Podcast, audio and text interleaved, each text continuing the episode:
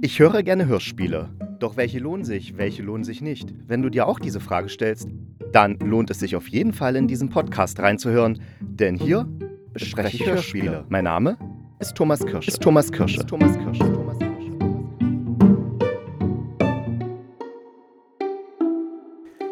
Die Tage verfliegen und morgen ist schon Ostersonntag. Wer hätte das gedacht, als wir vorgestern noch Weihnachten gefeiert haben? Ostersonntag, wir erinnern uns, das ist bestimmt der einzige Feiertag, der einem leibhaftigen Zombie gewidmet ist. Denn wir erinnern uns, der tote Jesus krabbelte an diesem Tag vor vielen tausend Jahren aus seiner Gruft und sagte, Juhu, ich bin wieder da. Und die Menschen haben ihn voll abgefeiert dafür, anstatt ihn, wie es heutzutage üblich ist, mit Kettensägen Maschinengewehren oder was auch immer niederzumetzeln. So kann es gehen, so ändern sich die Zeiten. Doch die meisten Menschen interessiert das mit dieser Jesus-Sache eigentlich überhaupt nicht. Die interessiert nur, ja, ein Tag frei. Nicht nur den Sonntag, der ist ja eh frei, sondern auch noch der Montag ist frei. Und aus diesem Grund, weil ja am Montag noch frei ist, habe ich mir gedacht, ich bespreche euch ich bespreche euch, nein, ich bespreche für euch heute gleich zwei Hörspiele.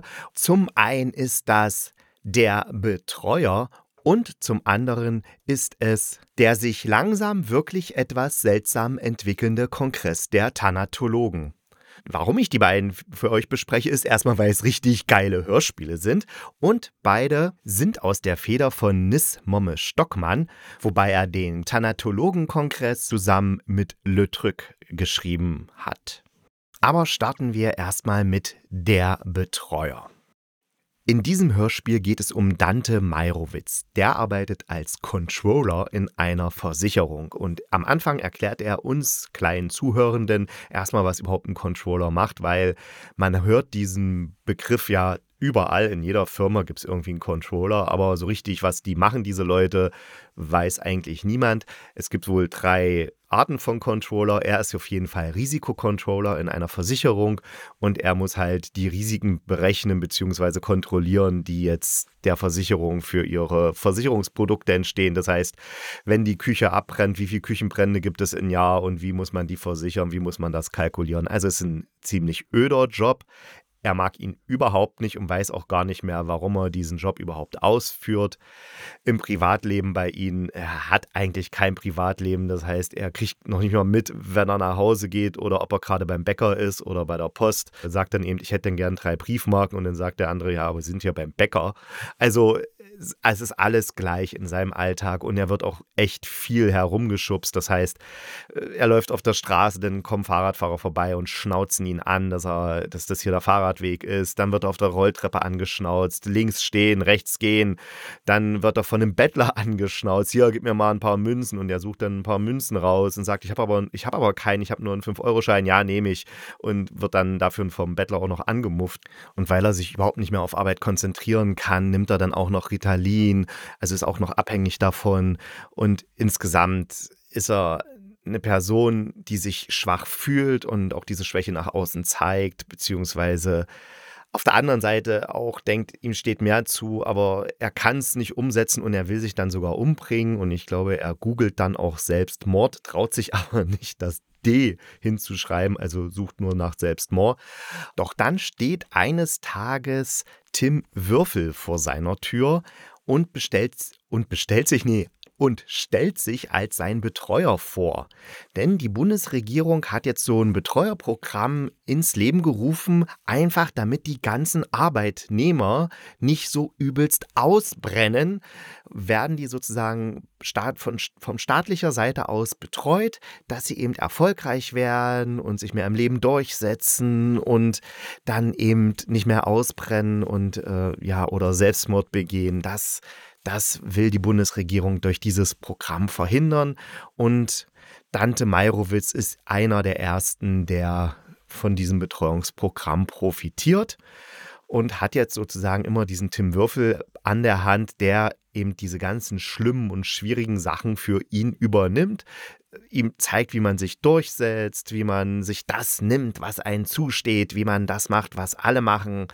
Wenn ich vorher getreten wurde, und dann ein bisschen Macht habe, dann mache ich genau das Gleiche. Ich trete auch genauso, wie ich es erlebt habe. Ja, also so diese Mühlen unserer Arschlochgesellschaft, der Ellenbogengesellschaft, das alles wird hier wunderbar plastisch dargestellt. Und wenn ich das jetzt so erzähle, mer erzähle, merkt ihr sicher schon, es ist eine Satire, mit der wir es hier zu tun haben, eine extrem scharfzüngige Satire, teilweise sehr, sehr witzig und wirklich sehr, sehr gut beobachtet und wenn ich das so höre, dann bin ich so froh, dass ich kein Angestellter bin, sondern Freiberufler. Ich meine, ich habe dieses ganze Risiko, dass ich vielleicht mal keine Jobs bekomme, dass irgendwelche Auftraggeber sagen, nee, machen wir nicht mehr mit dir, du bist scheiße und hau ab. Habe ich alles. Aber auf der anderen Seite habe ich eben nicht so diese Tretmühle und dieses nach oben buckeln und nach unten treten, um irgendwie hochzukommen. Oder dieses Gefühl vom sinnentleerten Arbeiten. Also ich kenne ja ganz viele Leute, die äh, fest angestellt sind irgendwo und die mir dann, wenn sie ein gewisses Alter erreichen, erreicht haben, dann eben auch so erzählen, wie, dass die eigentlich jetzt nur noch auf die Rente hinarbeiten, weil sie ihre Arbeit nur noch als hohe bzw. langweilig empfinden und so. Und ich bin ja, ich kann es nochmal sagen, ich bin echt froh, dass ich dieses Gefühl bisher noch nicht hatte und ich hoffe, es wird sich auch nie einstellen. Aber zurück zum Hörspiel. Wie ich schon gesagt habe, handelt es sich um eine sehr scharfzüngige Satire, die gerade am Anfang so dieses Hamsterrad, Arbeit und sinnentleertes Leben. Und ich werde von allen herumgeschubst. Sehr plastisch und akustisch auch, sehr interessant gemacht wird das alles dargestellt. Und dann dank seines Betreuers Tim Würfel wird Dante dann zu einem Macher. Und er wird erfolgreich in der Firma. Und er traut sich endlich die Frau seiner Träume anzusprechen, sie einzuladen in ein Restaurant, aber da geht dann auch was schief. Und dann offenbart er sich ihr. Und dann geht's gleich ab in die Kiste. Und ja, er ist eben aufstrebend, er hat Erfolg und er kann jetzt endlich das machen, was ihm vorher widerfahren wurde, ist. Das heißt, vorher war er derjenige, der getreten wurde und jetzt ist er endlich an der Stelle, wo er zurücktreten kann, wo er andere treten kann. Und da fühlt er sich dann richtig wohl. Und der Höhepunkt, also mein persönlicher Höhepunkt dieses Hörspiels, ist dann die Szene auf dem Friedhof. Das heißt, seine Mutter versucht ihn immer anzurufen, er soll endlich mal ans Telefon gehen, aber er geht nie ran und dann irgendwann ist es halt zu spät, sein Vater ist gestorben und Dante schafft es dann eben wenigstens zur Beerdigung zu gehen. Und was macht er, während die Mutter jetzt traurig ist und versucht hier zu verstehen, warum ihr eigener Sohn nicht ein einziges Mal gekommen ist, um mit dem Vater zu reden, macht Dante ihr klar, dass er ihr verzeiht dass er ihr verzeiht, dass sie ihn zu so einem Schwächling erzogen hat. Und das ist total diese Umkehr, wie sozusagen, also, oh, furchtbar, aber auch wieder sehr witzig dabei. Also, das ist ein richtig geiler Humor, sehr, sehr klug und wie gesagt, sehr, sehr gut beobachtet. Also, ich bin echt angetan. Ich habe das Hörspiel gleich dann noch ein zweites Mal gehört, weil es mir einfach so gut gefallen hat und weil ich es richtig, richtig klasse finde. Und natürlich habe ich mich dann auch informiert, wer ist denn eigentlich dieser Nismomme Stockmann, weil Nismomme ist schon ein sehr ungewöhnlicher Vorname. Das ist ein deutscher Schriftsteller und Theaterregisseur, der seit 2002 als freier Künstler arbeitet und äh, ziemlich erfolgreich an den Theatern in Deutschland, also in München, in Heidelberg, am Schauspiel Frankfurt. Und dass er vom Theater kommt, finde ich, hört man diesem Hörspiel auch an, weil die Theaterleute haben immer eine recht krasse und ziemlich coole Art, Hörspiele zu machen. Die sind dann nicht so erzählerisch, sondern die gehen meistens so so eher äh, technisch interessant ran und machen auch ganz vieles über Wortfetzen oder über Satzfragmente, aber trotzdem so, dass man es verstehen kann und folgen kann. Also es ist jetzt nicht so, dass man denkt, oh Gott, was soll denn dieser ganze Wuster? Nee, es ist einfach richtig cool, richtig flott inszeniert, dieses Hörspiel, technisch gut gemacht und auch die Sprecher sind klasse. Also der Max, äh, der Moritz Grove, der spielt den Dante Meirowitz. Moritz Grove ist jetzt nicht so das Fernsehgesicht, aber hat eine tolle Stimme bringt diese, diese, diese, Verzweiflung und diese, diese Schwäche am Anfang super rüber, so sehr, sehr glaubhaft. Also man ist gleich bei ihm, dann auch dieses Devote, was er dann am Anfang hatte, was, wodurch so witzige Situationen entstehen oder man nur denkt, oh Gott, warum, warum machst du denn das? Warum setzt du dich nicht mal durch? Und am Ende dieses Arschloch sein, dieses Fies sein, seiner eigenen Mutter vorwerfen, dass, dass er jetzt zu spät äh, zum, zum Tod des Vaters kommt, sozusagen ihr da draußen noch den Strick zu drehen. Also diese Kaltschnäuzigkeit, ganz klasse. Dann der Ole Lagerpusch, der spielt dann den Tim Würfel, diesen Betreuer, und das macht er auch ganz toll. Und ich kenne natürlich Ole Lagerpusch aus, aus Mord mit Aussicht, weil er da mit der Bärbel, also der Polizistin, ein Kind gezeugt hat. Und der spricht diesen Tim Würfel so, so fantastisch und auch so, so, der ist so freundlich und zuvorkommend und so perfekt nett. Und aber wenn es dann gegen die anderen geht, die sozusagen seinen Klienten angehen könnten, dann schreit er die an und macht die fertig. Und das ist so, dazu zu hören, es macht echt Spaß. Und äh, wie gesagt, es kommt sehr viel Komik auf, sehr viel, sehr viel so, so eine Dynamik und es ist echt macht wirklich Spaß zuzuhören. Und was ich dem Nies Momme Stockmann, äh, Nis Momme Stockmann wirklich hoch anrechne, ist, dass er ganz viele Sprecher in mehreren Rollen hat auftreten lassen. Also zum Beispiel wird Dantes Mutter, die wird von Viktoria Trautmannsdorf gesprochen, aber die spricht eben auch noch irgendjemand auf der Straße und die spricht die Nachrichtensprecherin. Der Nismamis Stockmann ist selber mit dabei, der spricht den Bären, der spricht auch wieder jemand auf der Straße, der spricht den Bäcker.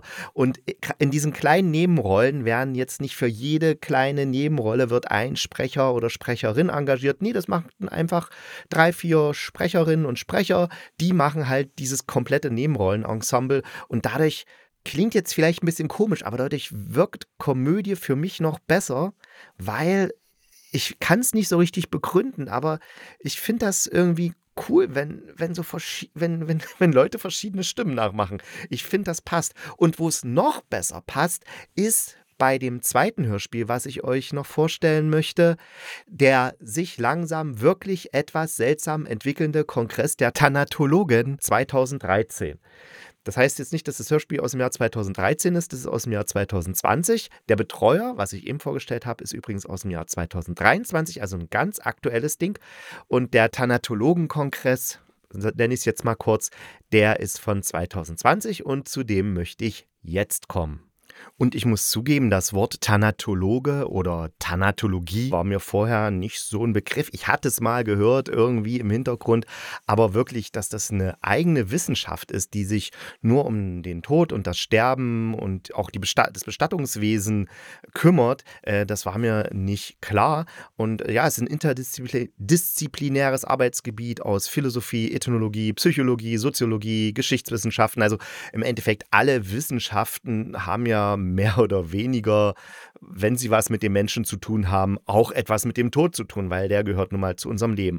Und diese dieses Sammelsurium an Wissenschaftlern trifft sich eben zu einem Kongress und zwar, und das ist so schön beschrieben, Moment, ich lese nochmal kurz vor, ähm, zu einem Kongress in der Turnhalle der Geschwister Scholl Grundschule Olsberg im Hochsauerlandkreis. Und allein dieser Austragungsort eine Turnhalle spricht ja schon für viel Komik. Und dann geht's los. Es ist so in verschiedene Kapitel unterteilt und es startet mit der Ouvertüre und da lernen wir dann so die ganzen Rollen erstmal kennen, wie die sich alle unterhalten. Also die eine Frau macht ihrem Mann den, den Vorwurf, dass er die Kamera nicht aufgeladen hat, dass er so ein wichtiges Ereignis nicht aufnimmt.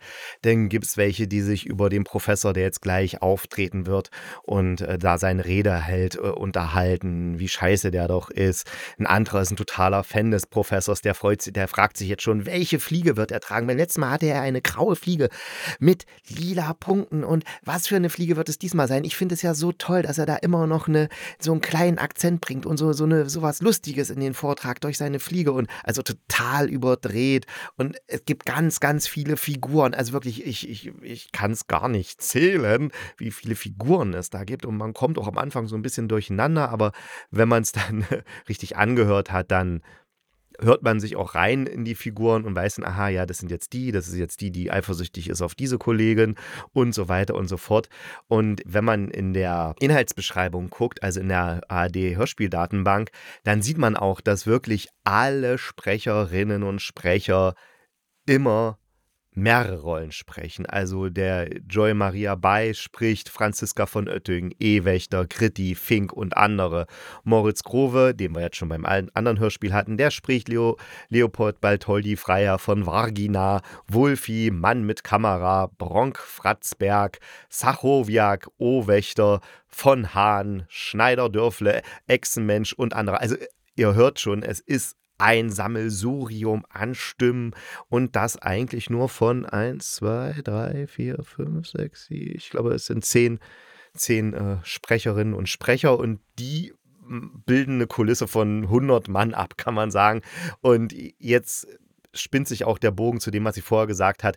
Dadurch, es ist natürlich, es ist nicht natürlich, es ist eine Komödie, es ist auch wieder eine Satire, es ist tatsächlich hier eher eine Satire auf dem Umgang in der Wissenschaft und wie in den Wissenschaften untereinander, miteinander umgegangen wird, wie sich Projekte geklaut werden, wie Eifersüchteleien da sind, wie das Gerangel, das Fachgerangel und so ist. Also auch wieder dieses Konfliktpotenzial, wie jetzt beim Betreuer, da ist es halt in der Firma und jetzt ist es halt im Wissenschaftsbetrieb.